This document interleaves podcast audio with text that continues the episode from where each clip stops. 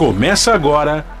Jornal Brasil Atual, edição da tarde. Produção em parceria com Brasil de Fato. As notícias que os outros não dão. Movimentos populares, política, direitos humanos, economia, mundo do trabalho, cultura e prestação de serviço. Jornal Brasil Atual. Edição da tarde. Olá, hoje é quinta-feira, dia 14 de julho. Eu sou Rafael Garcia, junto com Cosmo Silva, apresentando mais uma edição do Jornal Brasil Atual. E estas são as manchetes de hoje.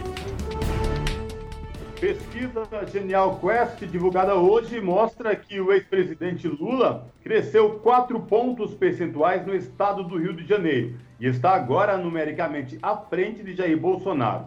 Lula aparece com 39% das intenções de voto, enquanto Bolsonaro tem 34%. Em audiência pública no Senado, o ministro da Defesa Paulo Sérgio Nogueira sugere a realização de votação paralela em células de papel no dia das eleições, como forma de testar a integridade das urnas. Câmara aprova PEC dos auxílios e aumenta benefícios pagos por governo em ano de eleição. Proposta instala estado de emergência no país para autorizar pagamentos de auxílios em ano eleitoral. Conselho Federal de Enfermagem classifica como vitória de toda a categoria a aprovação em segundo turno da PEC do piso da enfermagem na noite de ontem. A PEC teve 473 votos a favor, nove contrários e uma abstenção. Apenas o Partido Novo foi contrário. Comissão de Agricultura do Senado adiou para o segundo semestre a análise do projeto que acelera o registro de agrotóxicos. A proposta fixa um prazo para a análise dos produtos e concede registro temporário no caso de ele não ser respeitado. Mulheres do Movimento dos Trabalhadores Sem Teto exigem a cassação de anestesista estuprador. Ativistas também escracharam a rádio Jovem Pan por expor a identidade de uma das mulheres estupradas por Giovanni Quintela. E o boletim da Fiocruz revela que o número de casos de síndrome respiratória aguda grave continua em alta no país, sendo a maior parte deles quase 78% positivos para o vírus causador da Covid-19. E a Anvisa liberou nesta quarta-feira a aplicação emergencial da vacina Coronavac em crianças de 3 a 5 anos. O início da vacinação para essa faixa etária ainda depende do Ministério da Saúde. São 5 horas 8 minutos, horário de Brasília. Participe do Jornal Brasil Atual Edição da Tarde por meio dos nossos canais nas redes sociais. Rádio Brasil Atual. Instagram, arroba Rádio Brasil Atual. Twitter, arroba RA Brasil Atual. Ou pelo WhatsApp, o número é 11 96893 7672.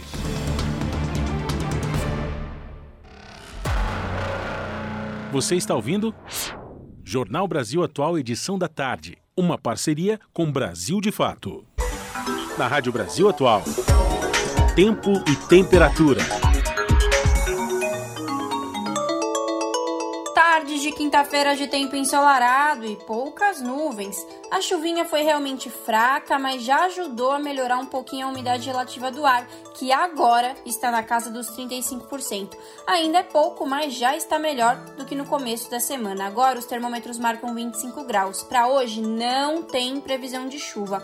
O período da noite na região da capital paulista será de tempo pouco nublado, ventinho mais gelado e durante a madrugada a temperatura fica na casa dos 17 graus. Em Santo André, São Bernardo do Campo e São Caetano do Sul, a tarde desta quinta-feira também é de tempo parcialmente nublado, predomínio de sol, 24 graus neste momento. Para hoje, na região do ABC Paulista, também não tem previsão de chuva. Os períodos da noite e da madrugada serão de tempo pouco nublado, o ventinho fica mais gelado e a temperatura cai um pouco e fica na casa dos 16 graus. Tarde de sol entre nuvens em Mogi das Cruzes. Agora os termômetros marcam 23 graus. Não tem previsão de chuva também em Mogi. A noite e a madrugada serão de tempo firme e céu limpo. A temperatura fica na casa dos 14 graus durante a madrugada. E em Sorocaba, região do interior de São Paulo, a tarde desta quinta-feira também é de sol e tempo firme. Agora 26 graus. Igualmente nas outras regiões, o tempinho mais frio e nublado ficou só para ontem mesmo mesmo. Hoje já não tem previsão de chuva, a noite será de céu limpo em Sorocaba e a temperatura fica na casa dos 17 graus durante a madrugada. Logo mais eu volto para falar como fica o tempo nesta sexta-feira. Na Rádio Brasil Atual, está na hora de dar o serviço.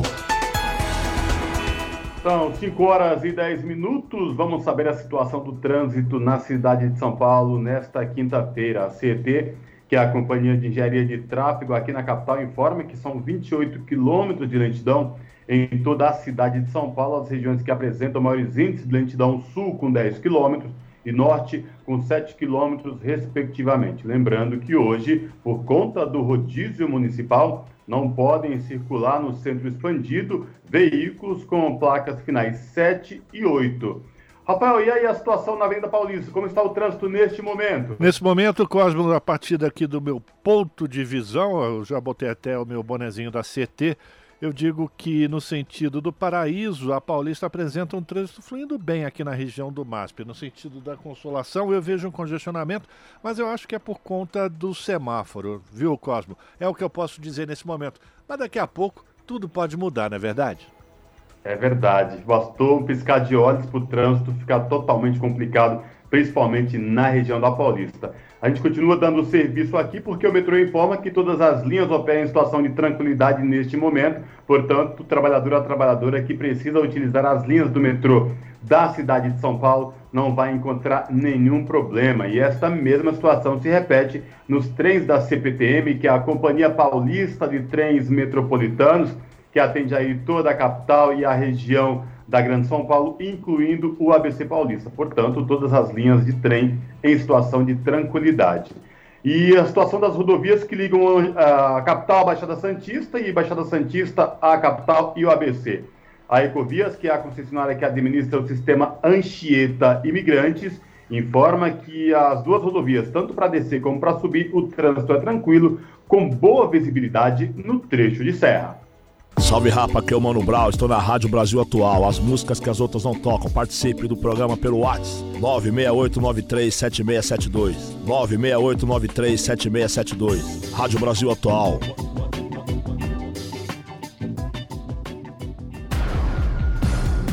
Jornal Brasil Atual. Edição da tarde. 5 horas 12 minutos e a pesquisa Genial Quest divulgada hoje mostra que o ex-presidente Lula cresceu 4 pontos percentuais no estado do Rio de Janeiro e está agora numericamente à frente de Jair Bolsonaro. Lula aparece com 39% das intenções de voto, enquanto o Bolsonaro tem 34%. A pesquisa, que foi divulgada pelo jornal O Globo, foi feita com 1.200 entrevistas presenciais entre sexta e a última segunda-feira. Tem margem de erro de 2,8 pontos percentuais para mais ou para menos. Ciro Gomes tem 6% e Simone Tebet e André Janones aparecem com 2%. Outros pré-candidatos têm 1% ou menos. Indecisos, nulos e brancos somam 4%, enquanto 11% afirmam que não pretendem votar. No levantamento feito em maio, Bolsonaro e Lula estavam empatados com 35% no estado e em março Lula tinha 39%, mas Bolsonaro aparecia com 31%.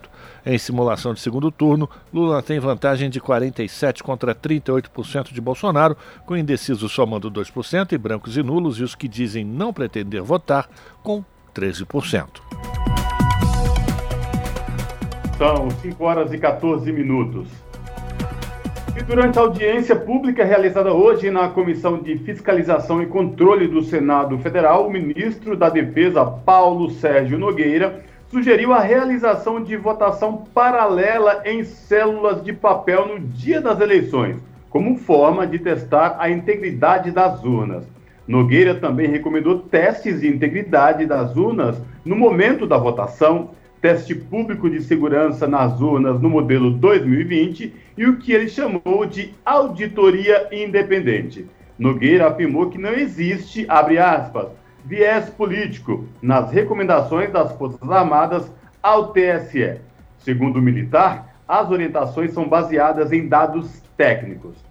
A participação de militares nas eleições tem sido pauta de embates entre o presidente Jair Bolsonaro e ministros do Tribunal Superior Eleitoral. São 5 horas e 15 minutos. E faltando menos de três meses para as eleições gerais de 22, cerca de 150 milhões de eleitores se preparam para votar nas urnas em todo o Brasil. A votação do primeiro turno, marcada para o dia 2 de outubro, vai escolher os ocupantes dos cargos de deputado federal, deputado estadual, senador, governador e presidente da República. Com expectativa grande para esse dia, o melhor é se adiantar e já confirmar o local de votação através do e-título, que é um aplicativo de celular por onde é possível ver a sessão e a zona eleitoral de cada eleitor. O aplicativo também substitui o documento em papel para votar e dispensa a impressão de uma segunda via. Ele também oferece a possibilidade de justificar a ausência nas urnas caso o eleitor não consiga comparecer para votar. A recomendação é para que os eleitores baixem o título antecipadamente e evitem assim eventuais filas virtuais nos dias que ante antecedem a data da votação, como sempre acontece. O título pode ser baixado nas plataformas Android e está disponível para download tanto no Google Play quanto no Apple Store.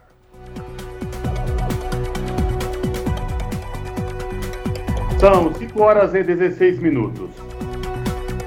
A Receita Federal impôs um sigilo de 100 anos no processo que descreve a ação do órgão federal contra o senador Flávio Bolsonaro. A decisão responde o pedido da defesa do filho do presidente da República, que tem como objetivo anular o histórico sobre a origem do caso das rachadinhas. A restrição exigiu uma mudança na interpretação de órgãos sobre o caráter dos documentos antes disponibilizados publicamente. Agora, a Receita afirma que os documentos possuem informações pessoais, motivo pelo qual o acesso está restrito a agentes públicos e aos envolvidos no processo. O fisco afirma que, como regra, a restrição da publicidade tem prazo máximo de 100 anos como previsto na Lei de Acesso a Informações. Uh, em fevereiro passado, a Receita havia disponibilizado os mesmos documentos por considerar que, por se tratar de uma investigação encerrada, não havia restrição para sua divulgação. E o presidente do Superior Tribunal de Justiça, Humberto Martins, restabeleceu os direitos políticos do ex-governador do Rio, Antony Garotinho. Martins atendeu a um pedido da defesa do ex-governador e suspendeu os efeitos da condenação por improbidade administrativa. Em 2018, o Tribunal de Justiça do Rio de Janeiro condenou o garotinho por participação em um esquema de desvio de mais de 234 milhões de reais da Secretaria de Saúde do Estado entre os anos de 2005 e 2006. Ao Superior Tribunal de Justiça, a defesa alegou que as mudanças na lei de improbidade administrativa podem beneficiar garotinho, que pretende se candidatar nas eleições de outubro para voltar ao governo do Rio. A nova lei prevê a redução dos prazos de prescrição e a exigência de comprovação de que o ato de improbidade foi praticado com intenção. Outro ponto em discussão é a aplicação das novas regras para beneficiar quem foi condenado antes. São 5 horas e 18 minutos aqui no Jornal Brasil Atual, edição da tarde, e ainda sobre a questão do ex-governador Antônio Garotinho do Rio de Janeiro, no mesmo dia em que o Superior Tribunal de Justiça, o STJ do Rio, suspendeu uma das condenações do ex-governador Antônio Garotinho do União em processo por improbidade administrativa, o Tribunal Regional Eleitoral do Rio, que é o TRE do RJ, confirmou na tarde desta quinta-feira uma sentença por compra de votos que pode torná-lo inelegível neste ano. Por unanimidade, os desembargadores do TRE do Rio de Janeiro rejeitaram embargos de declaração interpostos por Garotinho, última etapa antes da conclusão do processo na segunda instância eleitoral. 5 horas e 19 minutos e a Câmara aprova a proposta de emenda à Constituição dos Auxílios e aumenta benefícios pagos por governo em um ano de eleição. A proposta instala estado de emergência no país para autorizar pagamentos de auxílios em ano eleitoral. As informações com Douglas Matos. A Câmara dos Deputados aprovou nesta quarta-feira, em dois turnos, a proposta de emenda constitucional 15-2022, chamada de PEC dos Auxílios. O texto, que já tinha sido aprovado pelo Senado no último dia 30, deve agora ser promulgado pelo Congresso para que entre em vigor. Nenhum dos destaques apresentados pela oposição foi aprovado. A PEC foi defendida pelo presidente Bolsonaro e instaura no país um estado de emergência justificado pelo aumento do preço dos combustíveis. Com isso, autoriza a gestão federal a elevar e criar auxílios durante o ano da eleição, o que é proibido por lei. Ao todo, o governo Bolsonaro deve gastar 41 bilhões de reais com esses benefícios. Desse montante, 26 bilhões serão usados para aumentar o auxílio emergencial, que passa de 400 para 600 reais. Outros mais de 5 bilhões e 400 milhões de reais serão gastos com auxílio a caminhoneiros, que vão receber mil reais por mês. Todos os benefícios listados na PEC são temporários, válidos até dezembro, ou seja, no período eleitoral. O presidente Jair Bolsonaro aposta na PEC para aumentar a popularidade meses antes das eleições de outubro. Da Rádio Brasil de Fato, com informações da redação em Brasília. Locução: Douglas Matos. São 5 horas e 21 minutos. E a Câmara dos Deputados concluiu a votação da PEC que inclui piso salarial da enfermagem na Constituição e proposta vai à promulgação. O repórter Marcelo Lache tem os detalhes. A Câmara dos Deputados concluiu a aprovação da proposta que inclui na Constituição o piso salarial dos profissionais de enfermagem. O projeto que define o piso da categoria foi aprovado dois meses atrás pelo Congresso, mas tornar isso constitucional foi considerado uma maneira de evitar questionamentos jurídicos sobre a proposta. Isso porque a Constituição estabelece que projetos de lei sobre aumento de remuneração de servidores públicos só podem ser propostos pelo presidente da República, e o projeto que estabeleceu o piso foi apresentado pelo senador Fabiano Comparato, da Rede do Espírito Santo. Para a relatora da proposta, a deputada Carmen Zanotto, do Cidadania de Santa Catarina, a categoria merece um piso salarial. Profissionais esses que sempre dedicaram sua vida a todas as ações e serviços de saúde, que estão presentes da gestação acolhimento no parto, até lamentavelmente quando a gente não consegue entregar o paciente curado ou recuperado. A enfermagem precisa e merece este piso nacional. A enfermagem teve sim mais visibilidade na pandemia, porque esta luta é uma luta de mais de 30 anos. A PEC determina que o piso dos profissionais da enfermagem será definido por lei federal, o que garante, de acordo com a maioria do plenário, a legalidade do projeto aprovado dois meses atrás. O projeto estabelece piso de R$ 4.700 para enfermeiros e enfermeiras, de R$ 3.325 para técnicos e de R$ 2.375 para auxiliares e parteiras. O piso vai valer para municípios, estados e para hospitais privados, inclusive as Santas Casas. A PEC foi aprovada por 473 votos contra apenas 9, com votos favoráveis de deputados de praticamente todos os partidos. O único partido que se manifestou contra a constitucionalização do piso da enfermagem foi o Novo. Para o líder do partido, o deputado Tiago Mitrô, de Minas Gerais, estados, municípios e hospitais privados não vão conseguir pagar o piso, o que vai causar demissão e fechamento de postos de trabalho. Foi prometido pelos parlamentares favoráveis ao PL que aquele PL era constitucional. Eu ouvi agora há pouco também que foi prometido para os profissionais da enfermagem que essa PEC tinha é, fonte de custeio. Nós sabemos que não tem. Agora eu quero saber, foi prometido para os estados e municípios da onde vai sair o dinheiro para pagar o aumento de salário abrupto que eles vão ter que dar? Eu acredito que não.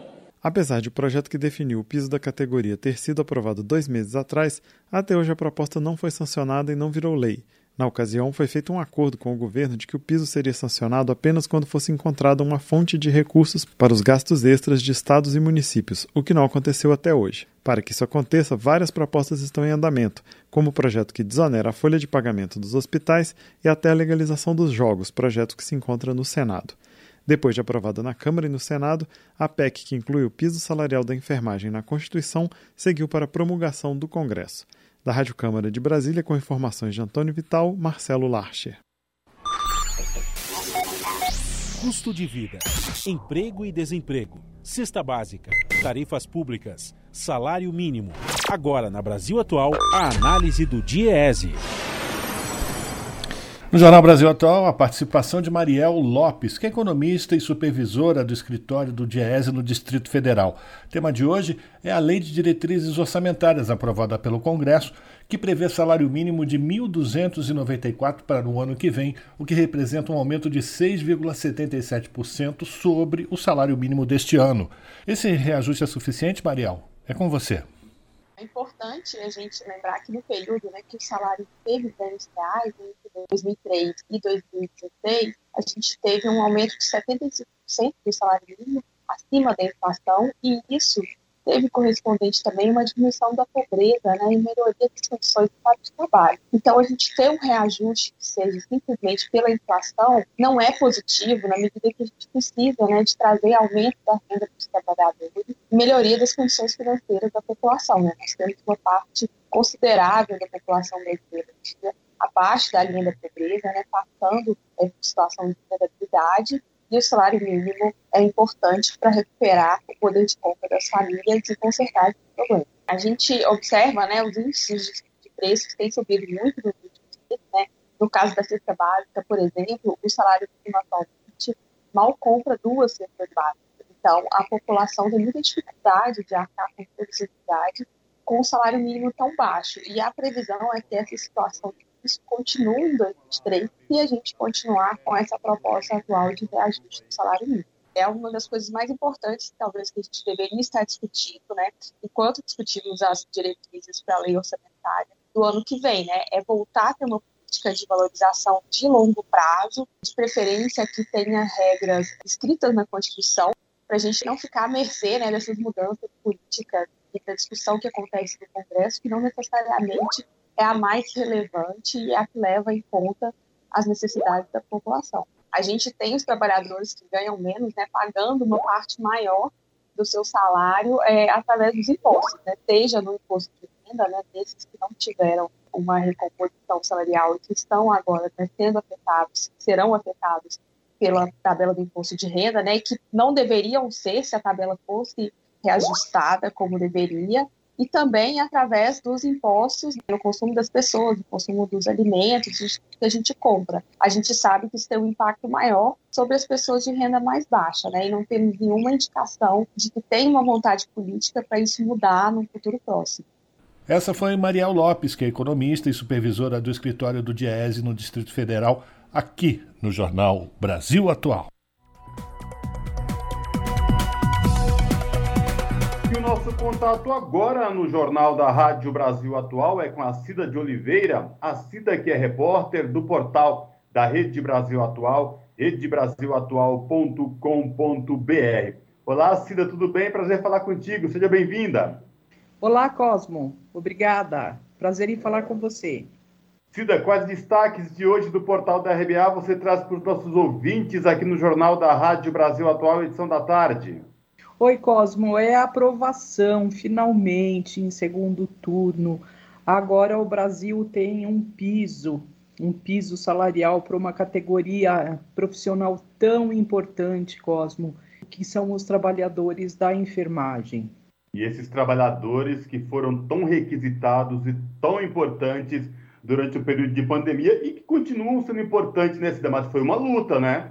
É, foi uma luta, Cosmo, e a gente vê, né, que contradição, né, que coisa incrível, é uma coisa tão boa acontecer, né, num governo em que a gente tem se debatido com coisas ruins, né, com tanta luta, só notícia ruim. Mas enfim, né? Agora nós temos um piso, a categoria está bastante animada, não é para menos, né? E também pela pela proporção, né, Cosmo da vitória, né, uma vitória esmagadora, né, quase que unânime, né, quer dizer, foi esquerda, direita, centro, só o Novo que botou contra o que botou contra a proposta, né? Cida, e que, que, e que que o Conselho de Enfermagem falou a esse respeito? Eu sei que você falou com eles, tal. Existia essa expectativa muito grande. Como que o Conselho Federal de Enfermagem se posicionou sobre, sobre essa votação e essa vitória, Cida? Então, exatamente nesse sentido, né, Cosmo, do, desse consenso praticamente raro no, no país, quando você está falando de, de, partidos de ideologias, né, de, de mentalidades tão diferentes, de, de, de, se unir num momento como esse e de aprovar uma, uma proposta que prevê é, um piso salarial para a categoria, né? Quer dizer, o que demonstra mais uma vez a importância dessa categoria para a saúde, né? Quer dizer, são, são todas as pessoas que dependem é, do cuidado, né, da atuação de, dessas pessoas. Porque quando a gente está falando de enfermagem, é bom lembrar, a gente está falando do enfermeiro, aquele trabalhador de, de formação de nível superior, mas também a gente, que é aquele que muita gente lembra como o enfermeiro padrão, né? Que é aquele que trabalha juntinho com o médico, fazendo as determinações é, da, da, da abordagem ali, do, do, do, tratamento medicamentoso, né? Que é uma, uma coisa bem mais ali qualificada, mas tem também o trabalho mais aquele de cuidado mesmo, que é feito pelo técnico de enfermagem, né? Que é aquele profissional que está fazendo todo aquele cuidado direto ali com, o, com a pessoa quando está é, internada, né? A pessoa que está recebendo os cuidados ali, ou mesmo no, no, no, nos postos de saúde, recebendo a vacina, é, enfim, né? São também as parteiras, Cosmo. Quer dizer, está tá sendo feita uma justiça histórica aí, porque essas é, profissionais, né, são, são pessoas que já trazem também um conhecimento, um saber também já muito antigo, né, que, que, que muitas vezes vale é, a uma formação é, é, acadêmica, né, então, quer dizer, tudo isso está sendo reparado, quer dizer, vai ser também regulamentado por, por lei, é, mas eu queria lembrar também, assim, que embora essa PEC ela coloque na Constituição né, que, que, que o, o, o país tem agora um piso, reconhece que haja um piso para essa categoria é, e também que tem que ser feito por meio de lei federal. Mas a gente já tem essa lei federal que ela foi aprovada agora no começo de maio, que é uma lei do, do senador Fabiano Contarato, que ele tinha apresentado ainda quando ele pertencia aos quadros da rede, né, do Espírito Santo, né, e o senador Contarato, hoje ele está no PT, ele teve essa lei aprovada, que é uma lei que estabelece os valores, né, para cada categoria dentro do, do, da enfermagem, né, e essa lei que já foi aprovada na, no Senado e na Câmara está aguardando sanção do presidente Jair Bolsonaro, quer dizer, e essa aprovação agora da PEC, de, de autoria da senadora Elisiane Gama, ela vem também é, trazer mais é, sustentação para essa lei. Né? Quer dizer que agora, é, Cosmo, o presidente não, não teria muito o que estar tá esperando né, para sancionar sem vetos essa, esse projeto. Né? É um projeto, aliás, que ele foi até destacado é, pela Organização Pan-Americana de Saúde como uma das grandes in iniciativas em termos de enfermagem em todo o mundo. Vamos aguardar o desdobramento e torcer para que, de fato, o presidente da República não venha a vetar essa importante vitória aí da enfermagem aqui no Brasil. Lembrando mais uma vez que é um piso da enfermagem nacional e que, portanto, vai dar garantias aí para todos os profissionais da enfermagem no Brasil. Cida, obrigado mais uma vez por falar com nossos ouvintes aqui no Jornal da Rádio Brasil Atual. Eu reforço aí o convite para os nossos ouvintes acessarem o portal da Rede Brasil Atual, redebrasilatual.com.br e conferir na íntegra esta reportagem da Cida de Oliveira. Cida, obrigado, viu? Abraço. Abraço para você e para os ouvintes. Falamos aqui com a Cida de Oliveira, no Jornal Brasil Atual. Você está ouvindo? Jornal Brasil Atual, edição da tarde uma parceria com Brasil de Fato. 5 horas 33 minutos e debatedores defendem audiência na Câmara dos Deputados um, seguro de vida mais flexível para os idosos. A repórter Emanuel Brasil acompanhou a reunião em que o projeto sobre o assunto foi analisado. Vamos ouvir.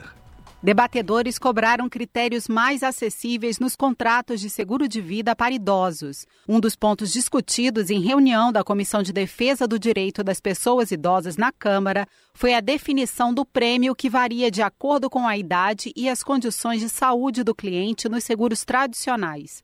Com isso, quanto maior a idade e a declaração de saúde do contratante, o preço da apólice pode sofrer alterações. Em alguns casos, a seguradora pode optar por não renovar o contrato. O representante do Conselho Nacional dos Direitos da Pessoa Idosa, Mauro de Oliveira Freitas, defendeu a função social do seguro e que o excedente de custos com apólices de idosos sejam redistribuídos entre a sociedade. Temos um problema de beneficiarmos, em função de um cálculo matemático, parte jovem da sociedade, que cada vez está ficando menor, em detrimento da parte da sociedade que está envelhecendo e que cada vez é maior. O deputado Wilson da FETAENG do PSB de Minas Gerais, que solicitou a reunião, reconheceu a necessidade de o um mercado de seguros desenvolver um produto específico para idosos. Para ele, o objetivo seria enfatizar o lado social da cobertura e não apenas o lucro. As seguradoras talvez não vê a gente como um lado social, mas vê a gente como objeto. Enquanto me interessa aquele objeto,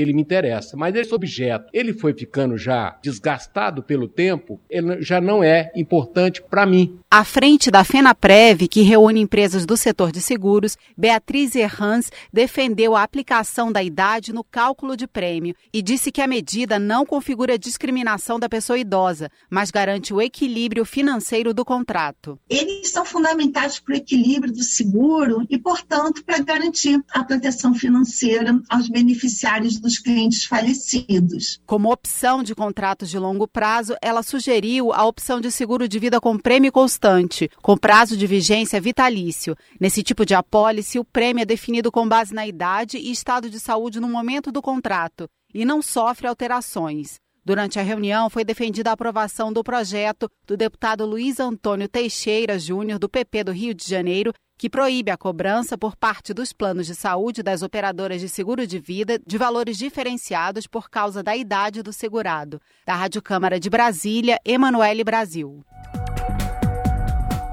Jornal Brasil Atual, edição da tarde, são 5 horas e 36 minutos. Senadores aprovam medida provisória que libera recursos para agricultores atingidos pela seca. 1 bilhão e 200 milhões de reais tem como destino agricultores familiares prejudicados pela falta de chuva nos estados do Mato Grosso do Sul, Pará, Rio Grande do Sul e Santa Catarina. Mais informações com Regina Pinheiro. A medida provisória destina crédito extraordinário de 1 bilhão e 200 milhões de reais ao Programa Nacional de Fortalecimento da Agricultura Familiar, o PRONAF, para compensar perdas de agricultores familiares afetados pela escassez de chuva na safra 2021-2022. Os recursos visam a concessão de rebate no crédito rural para os agricultores familiares, com descontos em dívidas de financiamentos contratados por esses produtores. Serão atendidos agricultores de municípios dos estados de Mato Grosso do Sul, Paraná, Rio Grande do Sul e de Santa Catarina, que tiveram decretação de emergência ou estado de calamidade pública pelo poder público. Poderão receber os recursos agricultores que não tenham cobertura do Programa de Garantia da Atividade Agropecuária, o PROAGRO, ou seguro. O governo explica que a medida é necessária, pois esses agricultores sofreram impacto na renda e comprometimento de suas capacidades de pagamento, necessitando de uma resposta imediata para a regularização de seus débitos, para abertura de limite de crédito para financiar a nova safra. De acordo com o relator, senador Robert Bringel, do União do Maranhão, o crédito vai beneficiar aproximadamente 200 mil propriedades rurais. A MP é dotada de justificativo de relevância e urgência. Haja visto os danos causados pela seca ocorrida entre o final de 2021 e o início de 2022 em municípios dos estados de Mato Grosso do Sul, Rio Grande do Sul, Santa Catarina e Paraná, em particular aos agricultores familiares que não têm cobertura do Programa de Garantia da Atividade Agropecuária PROAGRO ou Seguro e que tiveram suas rendas comprometidas, bem como a capacidade de pagamento de seus débitos financeiros, comprometendo a possibilidade de obter financiamentos para a safra seguinte. Serão beneficiados pela medida provisória cerca de aproximadamente 200 mil proprietários rurais. A MP foi a promulgação. Da Rádio Senado, Regina Pinheiro.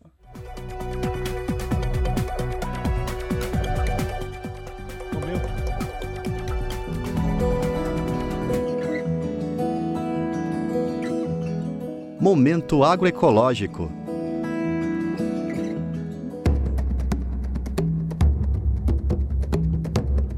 Indígenas, seringueiros e extrativistas unidos. A história do Acre é marcada pela luta popular em defesa da floresta amazônica. A partir dos anos 70, a mobilização de lideranças comunitárias, organizações e movimentos socioambientais se tornou referência mundial.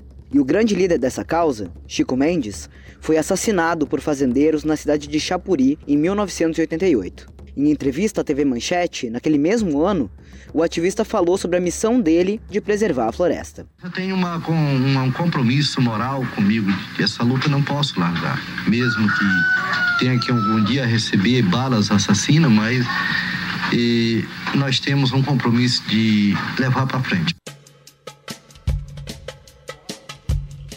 A luta de Chico Mendes culminou na criação do conceito de reserva extrativista, uma nova política de proteção aos direitos coletivos das comunidades tradicionais. Quase a metade do território do Acre hoje é de áreas protegidas, como terras indígenas demarcadas e unidades de conservação. Mas agora, um outro legado começa a ser construído. É a inclusão dos quintais florestais nas políticas de desenvolvimento municipal de Chapuri, a ideia é gerar renda e segurança alimentar para famílias que vivem na reserva extrativista Chico Mendes e também dentro dos polos agroflorestais, uma modalidade de assentamento rural criada no Acre. É o que explica Leide Aquino, extrativista e secretária municipal de Floresta e Agricultura de Chapuri é o trabalho de recuperar né, aquelas áreas que estão é, que foram desmatadas, que foram para uso de roçados, né, e que eles tão, eles recuperam exatamente com essas culturas é, mais permanentes, né, como as frutíferas e também algumas comunidades já implantam madeiras mesmo, como seringa, a, própria seringueira, a própria castanheira e outras espécies madeireiras florestais. O programa, previsto no Plano Plurianual de Chapuri, está sendo colocado em prática. A Prefeitura já disponibiliza espaços para venda dos alimentos agroecológicos e orgânicos em feiras livres. O apoio no escoamento da produção também se dá por meio dos programas institucionais de aquisição de alimentos, como o PENAI e o PAA.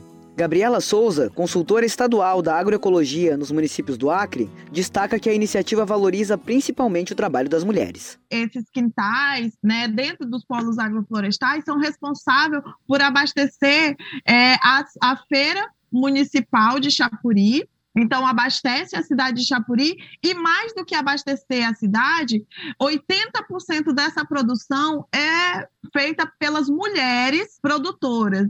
A inclusão dos quintais produtivos no Plano Municipal de Chapuri surge de uma iniciativa da Articulação Nacional de Agroecologia. O projeto Agroecologia nos Municípios, iniciado no ano passado, está presente hoje em 26 estados brasileiros e tem como missão criar uma rede de municípios agroecológicos. Souza lembra que entre os primeiros parceiros na construção do conhecimento agroecológico está o Sindicato de Trabalhadores Rurais, palco das muitas lutas de Chico Mendes. Mas nós precisávamos também de outros atores. E quais são os atores principais aí, né? O movimento de base. E o sindicato é um movimento de base que está presente, né? Que sempre esteve presente, que está presente desde lá do Chico ainda vivo, mas né, depois do, do assassinato do Chico continua aí presente e que é referência para o mundo inteiro, para o Brasil inteiro, com a sua forma de organização e tudo mais. A criação da Resex Chico Mendes, em 1990, simbolizou a luta dos povos da floresta pelo direito de preservar seus modos de vida, em meio a uma expansão do agronegócio. A extrativista Leide Aquino pede por reconhecimento da continuidade desse legado e projeta a consolidação de territórios sustentáveis e produtivos. Essas mulheres já produzem, abastecem o município, comercializam inclusive para fora do município, mas não tem isso reconhecido, né? nem pela associação, nem pela uma cooperativa, nem né, pela própria prefeitura. E o que a gente quer é potencializar ainda mais tanto esses espaços é, como territórios produtivos, como também o incremento à questão ambiental, já que o nosso município tem essa vocação fortemente. Atualmente, a reserva abrange sete municípios do Acre e tem uma população de 3 mil famílias. Na área de Chapuri, os quintais produtivos e as atividades tradicionais, como a borracha e a coleta de castanha, são formas de enfrentar o avanço do desmatamento e das invasões dentro da reserva. De São Paulo, da Rádio Brasil de Fato, com reportagem de Pedro Estropaçolas. Locução: Caio Maia.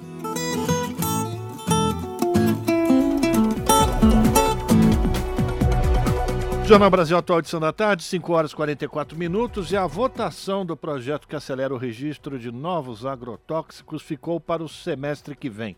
A Comissão de Agricultura do Senado vai ouvir representantes do governo, do IBAMA e da Anvisa no mês de agosto. As informações com o Roberto Fragoso.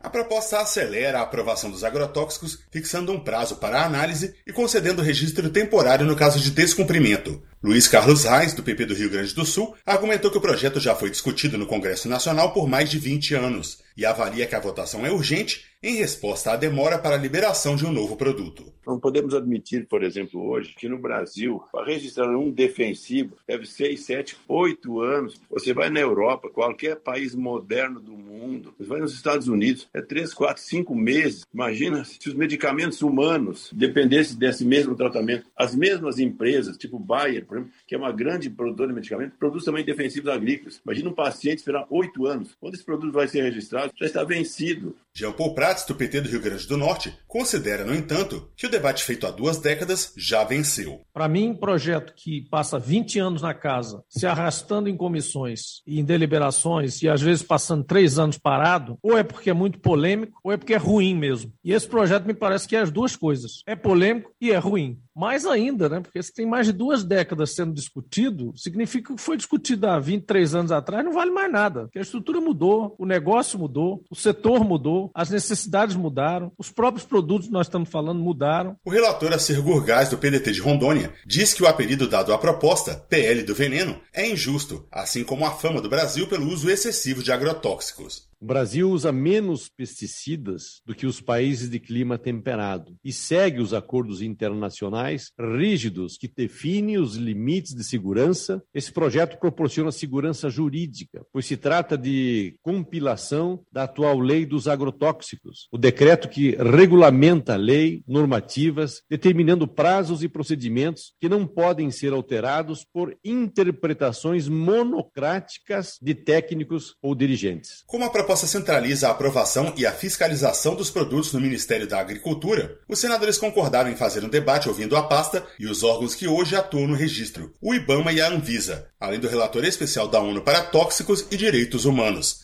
Da Rádio Senado, Roberto Fragoso. Esse é o Jornal Brasil Atual, edição da tarde. Uma parceria com Brasil de Fato. São 5 horas e 47 minutos. As mulheres foram às ruas nesta quarta-feira em atos pela punição do anestesista Giovanni Bezerra, que estuprou uma paciente sedada durante o trabalho de parto. Pela manhã, o coletivo de mulheres do MTST realizou dois atos, um em São Paulo e outro em Pernambuco. As manifestantes cobraram por ações por parte dos conselhos regionais de medicina e também denunciaram a emissora Jovem Pan News por expor a imagem da vítima. À noite, a bancada feminista do PSOL na Câmara Municipal realizou outro ato em São Paulo, em conjunto com outros coletivos. Confira na reportagem de Júlia Pereira. Na manhã de ontem, integrantes do coletivo Mulheres em Movimento do MTST realizaram atos em São Paulo e em Pernambuco pela punição de Giovanni Quintela Bezerra, anestesista que estuprou uma paciente sedada durante o trabalho de parto. O caso aconteceu no último domingo, no Hospital da Mulher, em São João de Meriti, no Rio de Janeiro, e foi denunciado pelas enfermeiras da unidade que suspeitavam do anestesista e filmaram as cenas com o celular escondido. Em São Paulo, há cerca de 70 manifestantes se reuniram em frente ao Conselho Regional de Medicina, onde entregaram uma representação cobrando ações da entidade contra a violência de gênero e obstétrica. Além da cassação do registro profissional de Bezerra. Em seguida, o grupo caminhou em direção ao prédio da Jovem Pan, na Avenida Paulista, onde denunciou a emissora por exibir o vídeo do estupro sem tarja ou desfoque, o que expôs a vítima. O coletivo também protocolou uma ação no Ministério Público Estadual pedindo pela investigação e punição da emissora. Ediane Maria, coordenadora do MTST em São Paulo, destaca a importância do posicionamento das mulheres diante de mais um caso de estupro no país. Enquanto Mulheres em Movimento, enquanto MTST, a gente vai para cima, né? Nós somos o maior movimento é, urbano da América Latina e onde a sua grande maioria são mulheres, né? Que começam a lutar a partir da luta, entendendo é, a partir da luta e organização, entendendo nosso lugar na sociedade, né? E se posicionar nesse momento, isso mostra, primeiro, força, organização e mostrar que a gente não vai ficar calado, não seremos silenciadas. Não, não dá mais para a gente viver numa sociedade onde as nossas, as nossas dores não interessem pro, pro, pro governo, né? Então não dá mais para nosso corpo ser do Estado. É o Estado que não nos protege. O Estado que nos joga para violência doméstica, violência psicológica, violência obstétrica, é, vários tipos de violência. Não dá mais para o feminicídio. A gente vai lutar, vamos continuar resistindo e denunciando todos os casos. É a nossa função. Né? Nós não iremos nos calar, não seremos silenciadas. Também nesta quarta-feira, à noite, a frente do Conselho Regional de Medicina de São Paulo voltou a ser ocupada em outro ato contra a cultura do estupro, com o intuito de cobrar a responsabilização criminal e a cassação da licença médica de Giovanni Bezerra. As mulheres realizaram a performance intitulada O Estuprador é Você, inspirada no movimento feminista chileno. A mobilização foi convocada pela bancada feminista do PSOL na Câmara Municipal, em conjunto com o Bloco Feminista e os movimentos de juventude Rua e Afronte. Carolina Iara, co-vereadora da bancada feminista, explica que o ato foi realizado para pressionar o Conselho Federal de Medicina a caçar a licença médica de Giovanni Quintela Bezerra. Até o momento, o Conselho Regional de Medicina do Rio de Janeiro suspendeu o anestesista, que está impedido de exercer a profissão no Estado. Também está em andamento um processo que pode levar à cassação definitiva do registro. Nós chamamos o ato porque queremos pressionar o Conselho Federal de Medicina a caçar definitivamente o registro do médico estuprador e também para disputar socialmente de que é inadmissível esse ato de estupro e violência no parto. É, existe uma desinformação sobre o CFM já ter caçado médico, né? sendo que, na verdade, o que foi feito é um afastamento temporário enquanto as investigações ocorrem.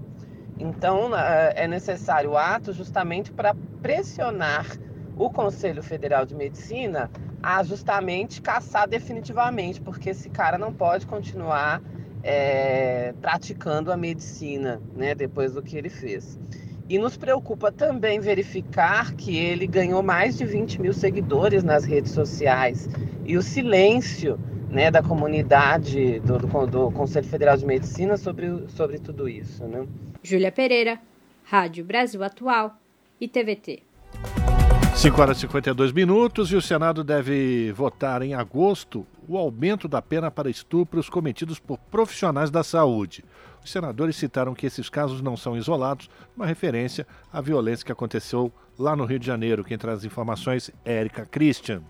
O presidente do Senado, Rodrigo Pacheco, anunciou para o início de agosto a votação dos projetos que podem aumentar a pena para os crimes sexuais cometidos por profissionais da saúde no exercício de suas atividades. O da senadora Simone Tebet, do MDB de Mato Grosso do Sul, inclui no Código Penal a prática de conjunção carnal ou outro ato libidinoso por médico ou qualquer outro profissional da área durante o atendimento. As penas previstas são de 8 a 15 anos de prisão, acrescidas da metade ou até dois terços. Simone Tebet avalia que uma punição rigorosa poderá evitar os abusos cometidos contra mulheres em atendimento hospitalar. No estado do Rio de Janeiro, só relatado e confirmado, porque é subnotificado, há um estupro a cada 14 dias nos hospitais públicos do Estado do Rio de Janeiro. Em cinco anos, de 2014 para 2019, em apenas nove estados, nós temos aqui um número de mais de 1.700 estupros e abusos sexuais em ambiente hospitalar. Qualquer paciente tem direito a um acompanhante, mas essa não é a realidade da mulher pobre, não é a realidade da mulher que não tem família, o que sua família precisa trabalhar. A proposta do senador Jorge Cajuru do Podemos de Goiás prevê o aumento de metade da pena se a violência sexual for praticada por familiares, tutor, curador, empregador ou por qualquer pessoa que tiver autoridade sobre a vítima ou por profissional da saúde em situação de atendimento e no início do ano, o senador Messias de Jesus, do Republicanos de Roraima, apresentou um projeto para aumentar a pena para os crimes de importunação sexual praticados por profissionais da saúde que, segundo ele, têm sido cada vez mais recorrentes. O caso do famoso nutrólogo Abib Maldaun Neto, que está preso desde 13 de dezembro do ano passado em São Paulo. Nove vítimas desse camarada. O médico ginecologista José Adagmar é acusado de cometer no estado de São Paulo e Pernambuco vários crimes e está foragido. O também ginecologista Nicodemo Júnior foi preso em Anápolis em outubro de 2021, suspeito de cometer crimes sexuais contra suas pacientes. A polícia do Rio Grande do Sul prendeu preventivamente o médico Klaus Brubiter, suspeito de cometer crimes sexuais contra 95 mulheres. A ideia do presidente do Senado é juntar todos os projetos que tratam do aumento da pena para os crimes de violência sexual praticados por profissionais da saúde para a aprovação de uma única proposta. Da Rádio Senado, Érica Christian. São 5 horas e 55 minutos. A gestão do ex-presidente da Caixa, Pedro Guimarães, segue fazendo escola no banco estatal controlado pelo governo de Jair Bolsonaro. Afastado recentemente do cargo após denúncias de assédio moral e sexual, o gestor era rodeado de aliados com práticas similares no comando da empresa. De acordo com reportagem publicada pelo site Congresso em Foco, na Paraíba, uma das superintendentes da Caixa, Maria Aline Xavier de Paiva, coleciona pelo menos 10 depoimentos sobre assédio moral na corregedoria do banco, fora dos casos de funcionários que pediram demissão após serem abordados pela toda poderosa da rede. No currículo da gestora estão frases de cunho sexual para coagir colaboradores em reuniões quase sempre em tom de ameaça. Em março deste ano, a Corregedoria da Caixa teria tomado conhecimento das denúncias de assédio moral. Servidores do banco das regiões do Sertão e do Brejo Paraibano alegaram problemas psiquiátricos e crises de pânico. No mesmo mês, o Sindicato dos Bancários da Paraíba e de Campina Grande se reuniram virtualmente com a Aline Paiva, que negou a prática de assédio moral. A Aline teria sido promovida a um grupo de trabalho em Brasília no início do mês de junho, período quase simultâneo aos casos de assédio revelados pela mídia praticados pelo então presidente do banco, Pedro Guimarães. A gente percebe um padrão sempre nesse tipo de caso, né? Mas agora a gente vai apresentar aqui uma matéria muito interessante para quem pode sofrer assédio, como procurar ajuda, porque a maioria dos casos de assédio no trabalho são praticados por homens, né? Os, os assédios sexuais, a gente está falando, né? Que estão em posições hierárquicas superiores. Então, o Douglas Matos traz agora quais são os direitos e como denunciar os casos desse tipo de assédio. Vamos acompanhar. O assédio sexual afeta boa parte das mulheres dentro do próprio ambiente de trabalho, caracterizado por elogios constrangedores, comentários de cunho sexual ou até mesmo atos que abusam sexualmente do corpo das mulheres. Os assédios são praticados, na maioria das vezes, por homens que estão em posições hierárquicas maiores ou até mesmo por colegas de trabalho. O Ministério Público Federal possui uma cartilha que auxilia na identificação e como proceder com os casos. No documento, a definição de assédio sexual no ambiente de trabalho consta como constranger colegas por meio de cantadas e insinuações constantes, com o objetivo de obter vantagens ou favorecimento sexual. Segundo estudo lançado pela plataforma Think Eva, ainda em 2020, 47% das entrevistadas afirmaram ter sido vítimas dessas situações. Se punido, o assediador pode pegar de um a dois anos de detenção, mas para isso ocorrer é necessário que exista uma rede de apoio às vítimas e a denúncia. Essa rede é importante para que as mulheres se sintam acolhidas e mais confortáveis em realizar a denúncia que pode ser feita na própria ouvidoria da empresa, no sindicato ou ainda procurando a delegacia da mulher ou uma delegacia comum. Outros locais em que a denúncia também pode ser feita são as agências da Superintendência do Trabalho e também na Defensoria Pública. É importante que a vítima reúna todas as provas possíveis para apresentar no momento da denúncia, como declaração de testemunhas, mensagens de WhatsApp e outros aplicativos, além de e-mails, bilhetes presentes, entre outros. Se você for testemunha de algum caso de assédio sexual, também pode denunciar no sindicato ou procurando diretamente o setor responsável da empresa. Se o caso chegar até a Justiça do Trabalho a partir de uma denúncia da vítima contra essa empresa, o agressor pode ser processado e arcar com as despesas caso a companhia tenha perdas financeiras. De São Paulo, da Rádio Brasil de Fato, com reportagem de Mariana Lemos. Locução: Douglas Matos. Pontualmente 18 horas. Rádio Brasil Atual. Para sugestões e comentários, entre em contato conosco por e-mail redação@jornalbrasilatual.com.br ou WhatsApp DDD 11 96893 7672. Acompanhe a nossa programação também pelo site redebrasilatual.com.br.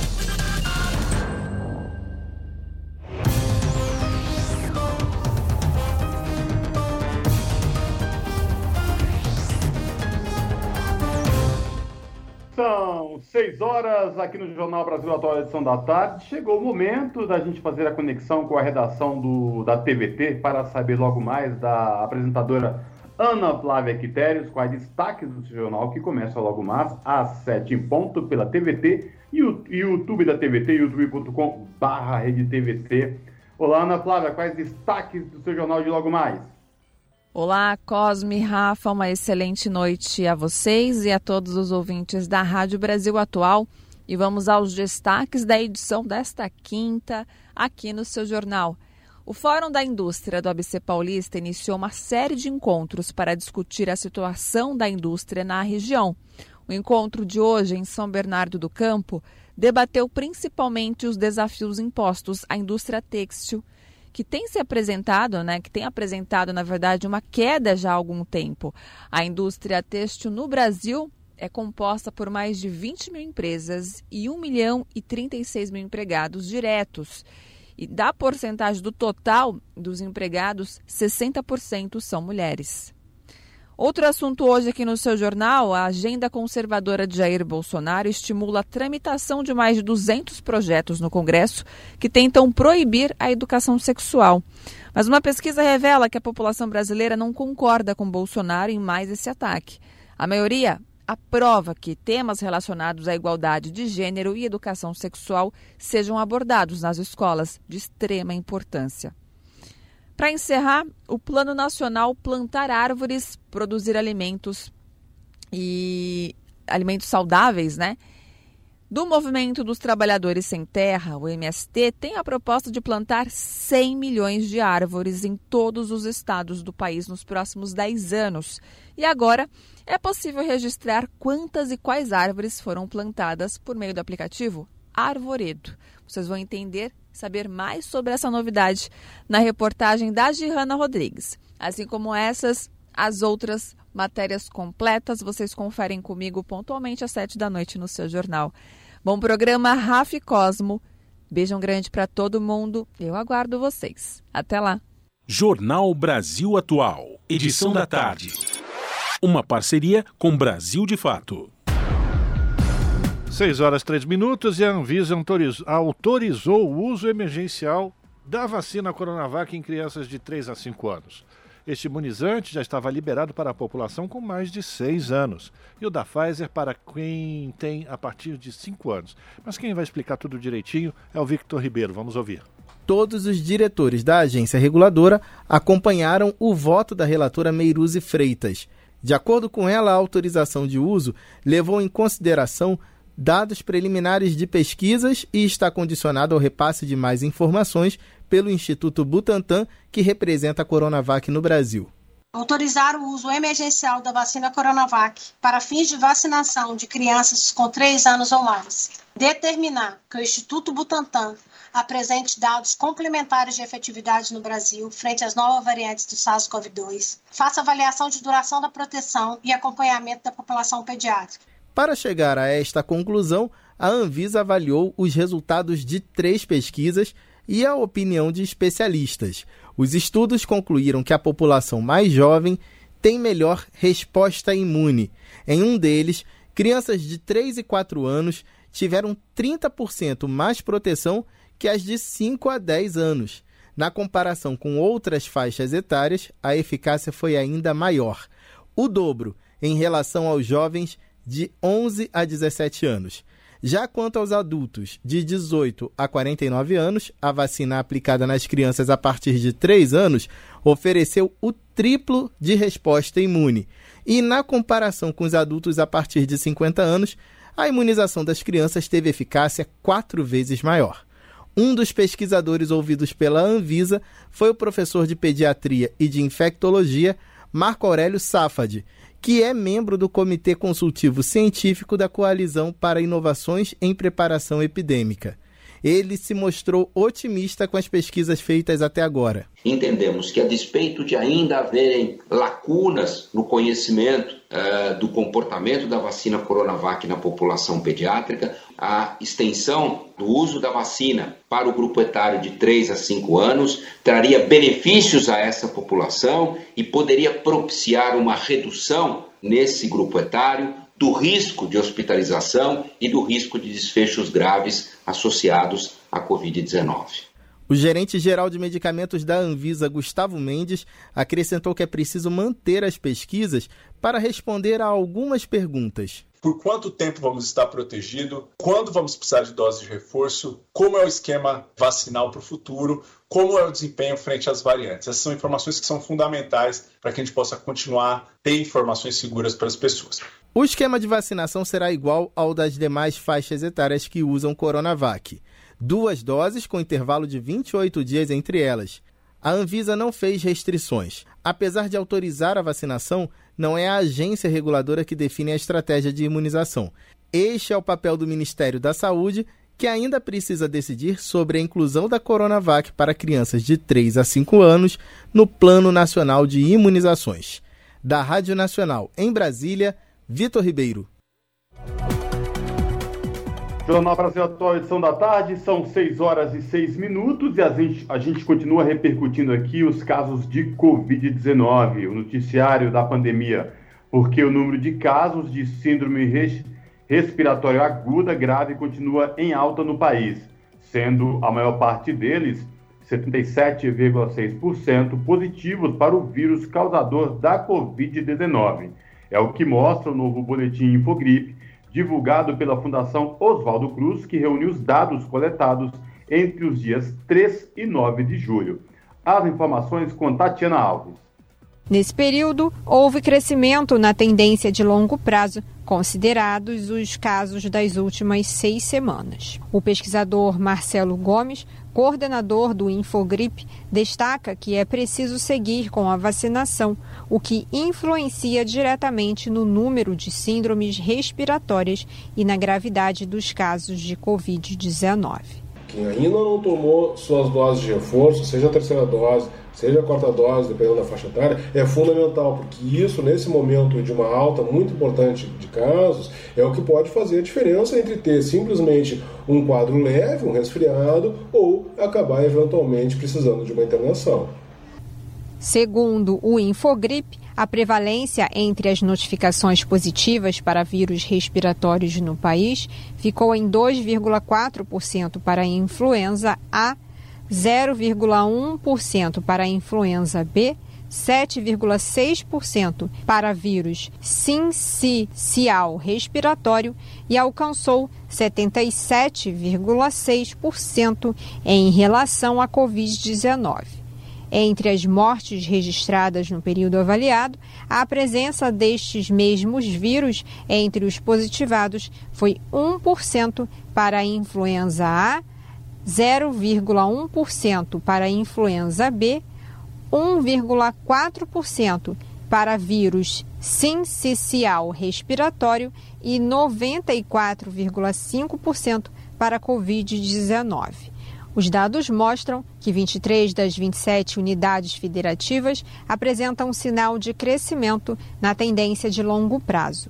Apenas o Distrito Federal, Goiás, Rio de Janeiro e São Paulo registraram sinal de estabilidade ou queda entre os dias 3 a 9 de julho. Ainda de acordo com a Fiocruz, nas regiões Sudeste, Sul e Centro-Oeste, observa-se uma desaceleração no ritmo de crescimento da síndrome respiratória aguda grave. No entanto, no Norte e Nordeste, há sinais de manutenção de crescimento ainda em ritmo elevado. O boletim mostra que há predomínio do Covid-19, especialmente na população adulta. Da Rádio Nacional no Rio de Janeiro, Tatiana Alves. 6 horas 10 minutos. Saiba quais os principais cuidados a se tomar com a saúde respiratória no período de inverno. Segundo a Organização Mundial de Saúde, o nível ideal de umidade no ar para o organismo humano gira em torno de 60%, podendo ir até 80%. A Caroline Oliveira traz mais informações. Diversos estados no Brasil estão sofrendo com a baixa umidade do ar. Isso ocorre sobretudo no inverno, quando as chuvas não são muito frequentes, o que acaba diminuindo a quantidade de vapor de água na atmosfera do planeta. Esse processo afeta o organismo de todos os seres vivos e com os seres humanos não é diferente. É aí que começa aquele desconforto no nariz, coceiras pelo corpo, olhos ardendo, entre outros sintomas. Segundo a OMS, a Organização Mundial de Saúde, o nível ideal de umidade no ar para o organismo humano gira em torno de 60%, podendo ir até 80%. Taxas menores do que 30% já induzem estado de atenção, já que esse fator pode aumentar a ocorrência de desidratação, além de problemas respiratórios e até cardíacos. O ressecamento das mucosas das vias aéreas ainda favorece a propagação de vírus e bactérias. Por isso, gripes e resfriados, além de alergias e inflamações como dor de garganta, rinite, sinusite, asma e bronquite podem se intensificar. Aquela sensação de areia nos olhos também é um sintoma nos dias mais secos, que pode vir acompanhado de irritações na pele e dermatites. A principal dica é beba água. Mesmo que não esteja com sede, o consumo médio de 2 a 3 litros por dia por pessoa é recomendado pela OMS. O maior consumo de água mantém todo o corpo hidratado, deixando inclusive o sangue com volume menos denso, liberando o coração de um trabalho mais pesado. É importante estar atento também à hidratação de crianças, idosos e pessoas enfermas. Tente consumir frutas, legumes e verduras ricas em água, como laranja, abacaxi, melão, abobrinha, tomate, repolho, couve, espinafre e alface, entre outros. Combinada essa alimentação, vale evitar, se possível, condimentos e alimentos ultraprocessados ricos em sódio. No banho, aproveite vapor quente para lubrificar as narinas e, sempre que possível, realize lavagem nasal com soro fisiológico. Nos horários de menor umidade do ar, que geralmente ocorre entre as 10 da manhã e as 4 da tarde, evite a prática de exercícios físicos, principalmente ao ar livre. De São Paulo, da Rádio Brasil de Fato, com reportagem de Mariana Lemos, Caroline Oliveira. Você está ouvindo? Jornal Brasil Atual, edição da tarde. Uma parceria com Brasil de Fato. São 6 horas e 13 minutos.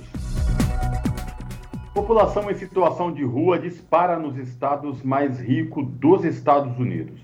Crescente número de pessoas vivendo nas ruas da Califórnia expõe a crescente desigualdade que atravessa o país.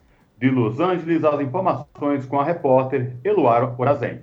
A Califórnia começou seu ano fiscal com um bolso cheio. O estado mais rico dos Estados Unidos registrou superávit de quase 100 bilhões de dólares, uma marca histórica. Com grana sobrando, literalmente, como explicar a crise de habitação que assola a área? Mais de 65 mil pessoas estão em situação de rua só na cidade de Los Angeles e a projeção é que este abismo se alargue como aponta Dana Cuff, professora de arquitetura e planejamento. Descobrimos que cerca de 20 mil pessoas são transferidas da rua para projetos habitacionais todos os anos, mas 25 mil vão para a rua. Nunca tivemos uma desigualdade de renda tão extrema como temos agora. Portanto, não podemos imaginar construir habitações com taxas de mercado imobiliário e tê-las servindo às pessoas que estão na extremidade dessa desigualdade, as pessoas que são muito pobres O avanço da inflação e o alastramento da crise econômica no país e no mundo colocam mais pressão sobre a questão habitacional em cidades onde a desigualdade é latente. É o caso de Los Angeles, como ressalta o advogado Gary Blasi. Apenas para dar um exemplo estatístico, no condado de Los Angeles, antes da pandemia e antes do colapso econômico no condado, havia 600 mil famílias que destinavam mais de 90% da sua renda para o aluguel. Então, essas famílias normalmente têm zero ou ativos negativos. Isso significa que, se eles tiverem algum tipo de revés, um revés temporário, como doença ou demissão de um emprego, ou algum outro problema, eles seriam forçados a ficar desabrigados rapidamente. A Califórnia tenta combater essa crise com projetos habitacionais. O estado aposta na construção de moradias provisórias e na conversão de hotéis em abrigos temporários. Além de não ser uma resposta final para essa questão, essas alternativas ainda revelam outros problemas. Sam Lutzker, sociólogo, explica melhor. O problema é que os abrigos e serviços frequentemente oferecidos são, na verdade, bastante carcerários na forma como tratam as pessoas. O projeto Room Key, por exemplo, que é o programa do hotel, tem um toque de recolher às 7 horas da noite, que se você perder, é expulso durante a noite. Então, é uma experiência traumatizante também. Acho que uma mão mais gentil por parte da cidade é muito necessária aqui.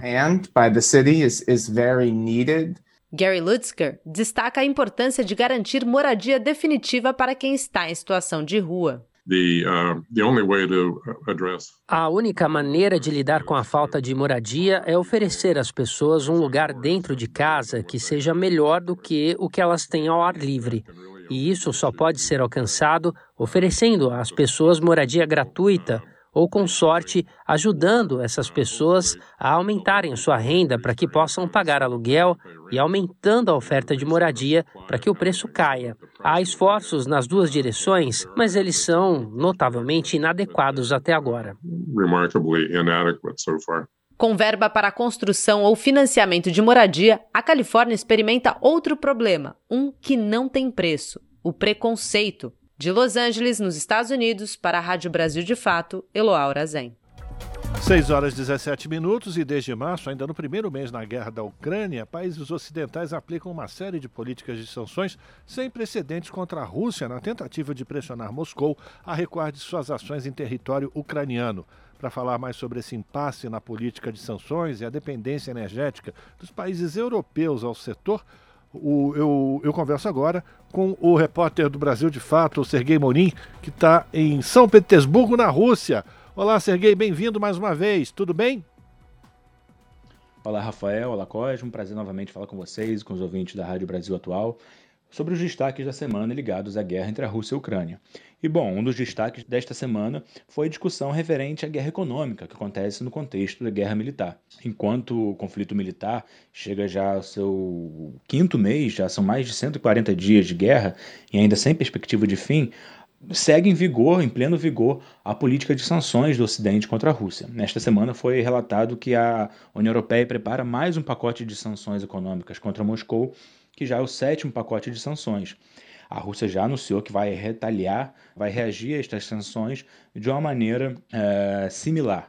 É, não, não, sabemos ainda qual vai ser o caráter destas sanções, mas deve atingir autoridades, pessoas físicas e públicas, eh, autoridades do Ocidente que promoveram eh, políticas econômicas contra a Rússia. Bom, a discussão que tomou conta eh, deste contexto na Rússia esta semana foi se de fato a, estas sanções econômicas elas estão conseguindo pressionar o governo Putin, se elas estão conseguindo de fato minar a economia ou se não, ou se a Rússia está uh, conseguindo driblar estas sanções.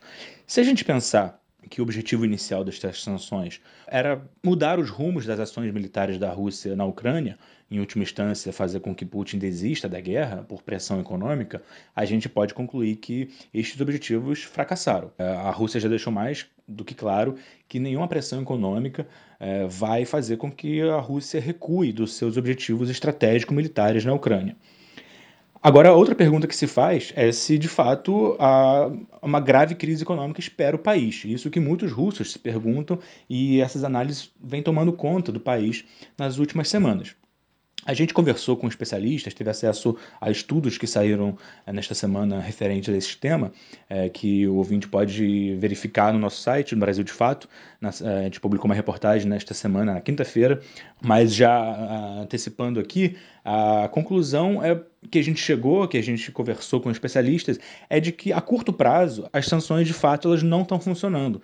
A Rússia vem conseguindo controlar estas sanções por um motivo muito fundamental, que é a dependência que a União Europeia tem do setor energético russo. A União Europeia é muito dependente do carvão, do petróleo e do gás russo. E mesmo as promessas, os planos de diminuir as exportações, eh, aliás, diminuir a compra do petróleo russo, por exemplo, que é uma matriz econômica fundamental para a economia russa, eh, já diminuiu bastante, deve, devemos dizer. Então, o jogo que acontece é o seguinte: a Rússia passou a vender menos petróleo, ainda vende, vende um preço muito mais alto. Ou seja, consegue equilibrar a sua receita, a sua balança comercial e consegue contornar as sanções. Ao mesmo tempo, começa a incrementar outras parcerias, como a Índia e a China, que não entraram na política de sanções junto com a União Europeia e com os Estados Unidos.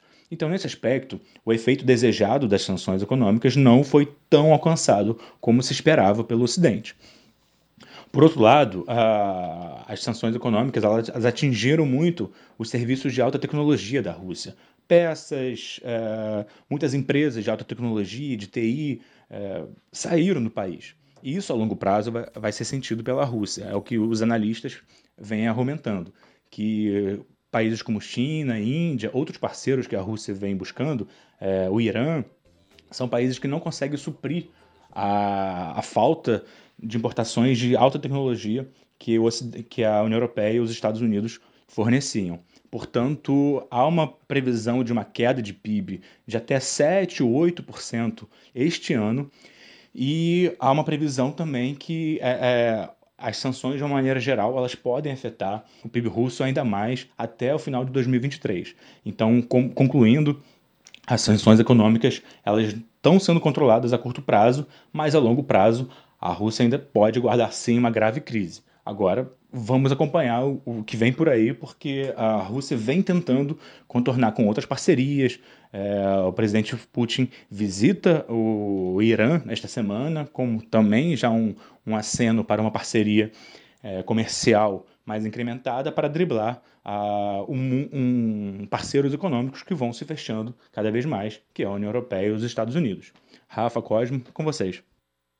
Agradecer a participação do Segui Monin. Então, todos os detalhes, o nosso ouvinte, a nossa ouvinte, acompanham acessando o portal do Brasil de Fato, brasildefato.com.br.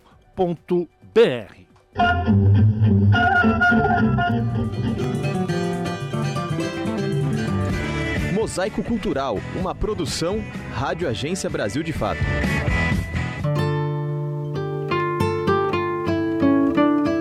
Ora, a fome, na acepção rigorosamente científica do termo, não compreende apenas a inanição, mas sim todas as modalidades de deficiência alimentar, formas visíveis e formas ocultas.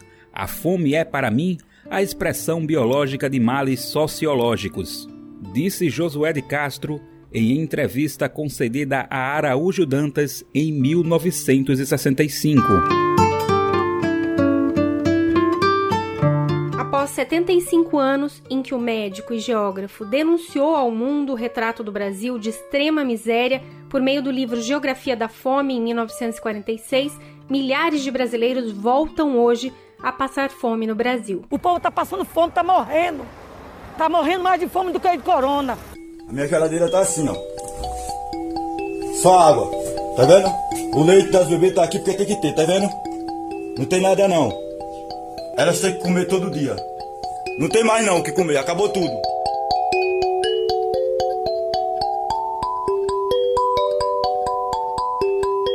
Eu passei fome na minha infância. E hoje, eu, depois de 50 anos, né? Eu reviver isso daí de novo. Ter que depender dos outros para comer, entendeu? E é muito triste isso, triste. Essa foi uma reportagem do Brasil de Fato que traz o retrato da fome em 2021. Neste ano, a situação ficou ainda pior. O levantamento divulgado em junho pela Rede Brasileira de Pesquisa em Soberania e Segurança Alimentar e Nutricional, a Rede Pensan, indica que mais de 33 milhões de pessoas não têm o que comer no país. São 14 milhões de brasileiros a mais do que o estudo feito no ano passado. Diante deste cenário de crescimento da fome e da insegurança alimentar, surgiu a ideia do livro Da Fome à Fome, Diálogos com Josué de Castro, organizado por Tereza Campelo, ex-ministra de Desenvolvimento Social e Combate à Fome, e pela doutora em Nutrição em Saúde Pública, Ana Paula Bortoleto. A publicação é da editora Elefante. As autoras atuam como pesquisadoras do NUPENS, o Núcleo de Pesquisas Epidemiológicas em Nutrição e Saúde, e da Cátedra Josué de Castro, da Faculdade de Saúde Pública da USP. O Brasil de Fato conversou com a Teresa Campelo, que ressalta outro motivo importante para o desenvolvimento do livro: a indignação de não ver na imprensa uma cobertura de todos os fatores envolvidos na volta da fome, e sendo resumida como um resultado da pandemia. Isso nos lembrava muito aquilo que Josué de Castro dizia lá na década de 40. As pessoas estão dizendo que a fome é natural, sempre teve fome, não é por conta da seca, é por conta da índole do povo, porque o povo é preguiçoso. E ele não se conformou com essa situação e dizia: não é verdade, a fome é resultado da política, a fome é resultado da decisão dos homens, dos governantes. E essa situação poderíamos dizer que é exatamente o que estava acontecendo quando se dizia que a fome era da pandemia. Se atribuía a fome a um fenômeno natural, que era o vírus. Dois anos antes da pandemia, era possível notar que o país que havia saído do mapa da fome das Nações Unidas em 2014 voltava a viver uma tragédia que já havia sido superada. Os aspectos não explorados pela mídia, mas que têm relação direta com o aumento da fome, são os recordes de produção de grãos e de desmatamento, Segundo a ex-ministra, eles foram abordados na publicação. Então, o Brasil passa fome, apesar de ser um grande produtor de alimentos, ou seja, essa fome poderia ser evitada. E o desmatamento acontece pressionado pela fronteira agrícola, pressionado pelo modelo predatório de produção, que é incapaz de preservar a natureza e incapaz de, de, de alimentar o nosso povo. Em 27 textos, economistas, nutricionistas, pesquisadores e ativistas fazem um diálogo com o intelectual pernambucano da fome nos dias de hoje. Esses estudiosos tentaram responder a seguinte pergunta, olhando para os 75 anos de Josué de Castro até 2021, o que mudou no Brasil e, a partir disso, traçaram um diagnóstico da fome na atualidade. O Brasil era um país, na época de Josué de Castro, um dos países mais pobres do mundo, um país que não produzia alimentos suficientes e um país com fome. O Brasil de 2021 é um país rico, o povo é pobre, mas o país é rico, é um dos países mais ricos do mundo, né?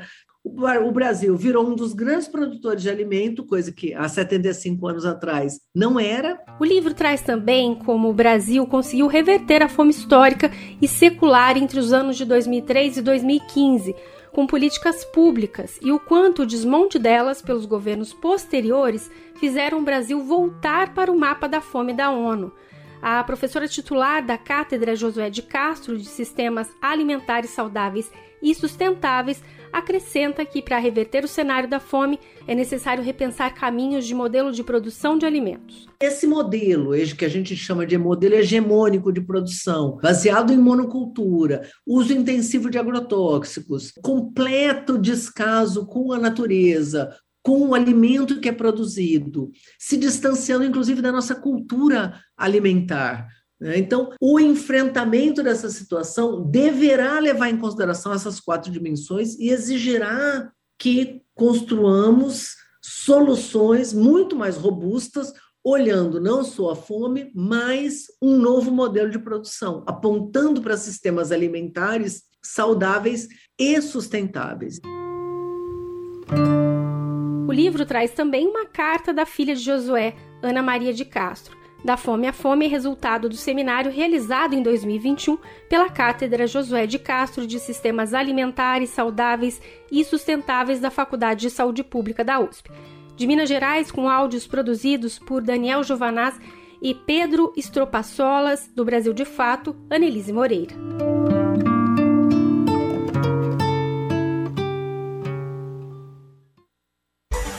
Na Rádio Brasil Atual.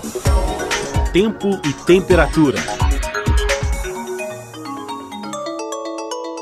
Sexta-feira na capital paulista será de temperatura alta, sol entre nuvens e sem previsão de chuva com máxima de 28 graus e mínima de 16 graus. Nas regiões de Santo André, São Bernardo do Campo e São Caetano do Sul, tudo igual. A sexta-feira será de sol, tempo firme, sem previsão de chuva. A temperatura continua alta, com máxima de 27 graus e mínima de 16 graus.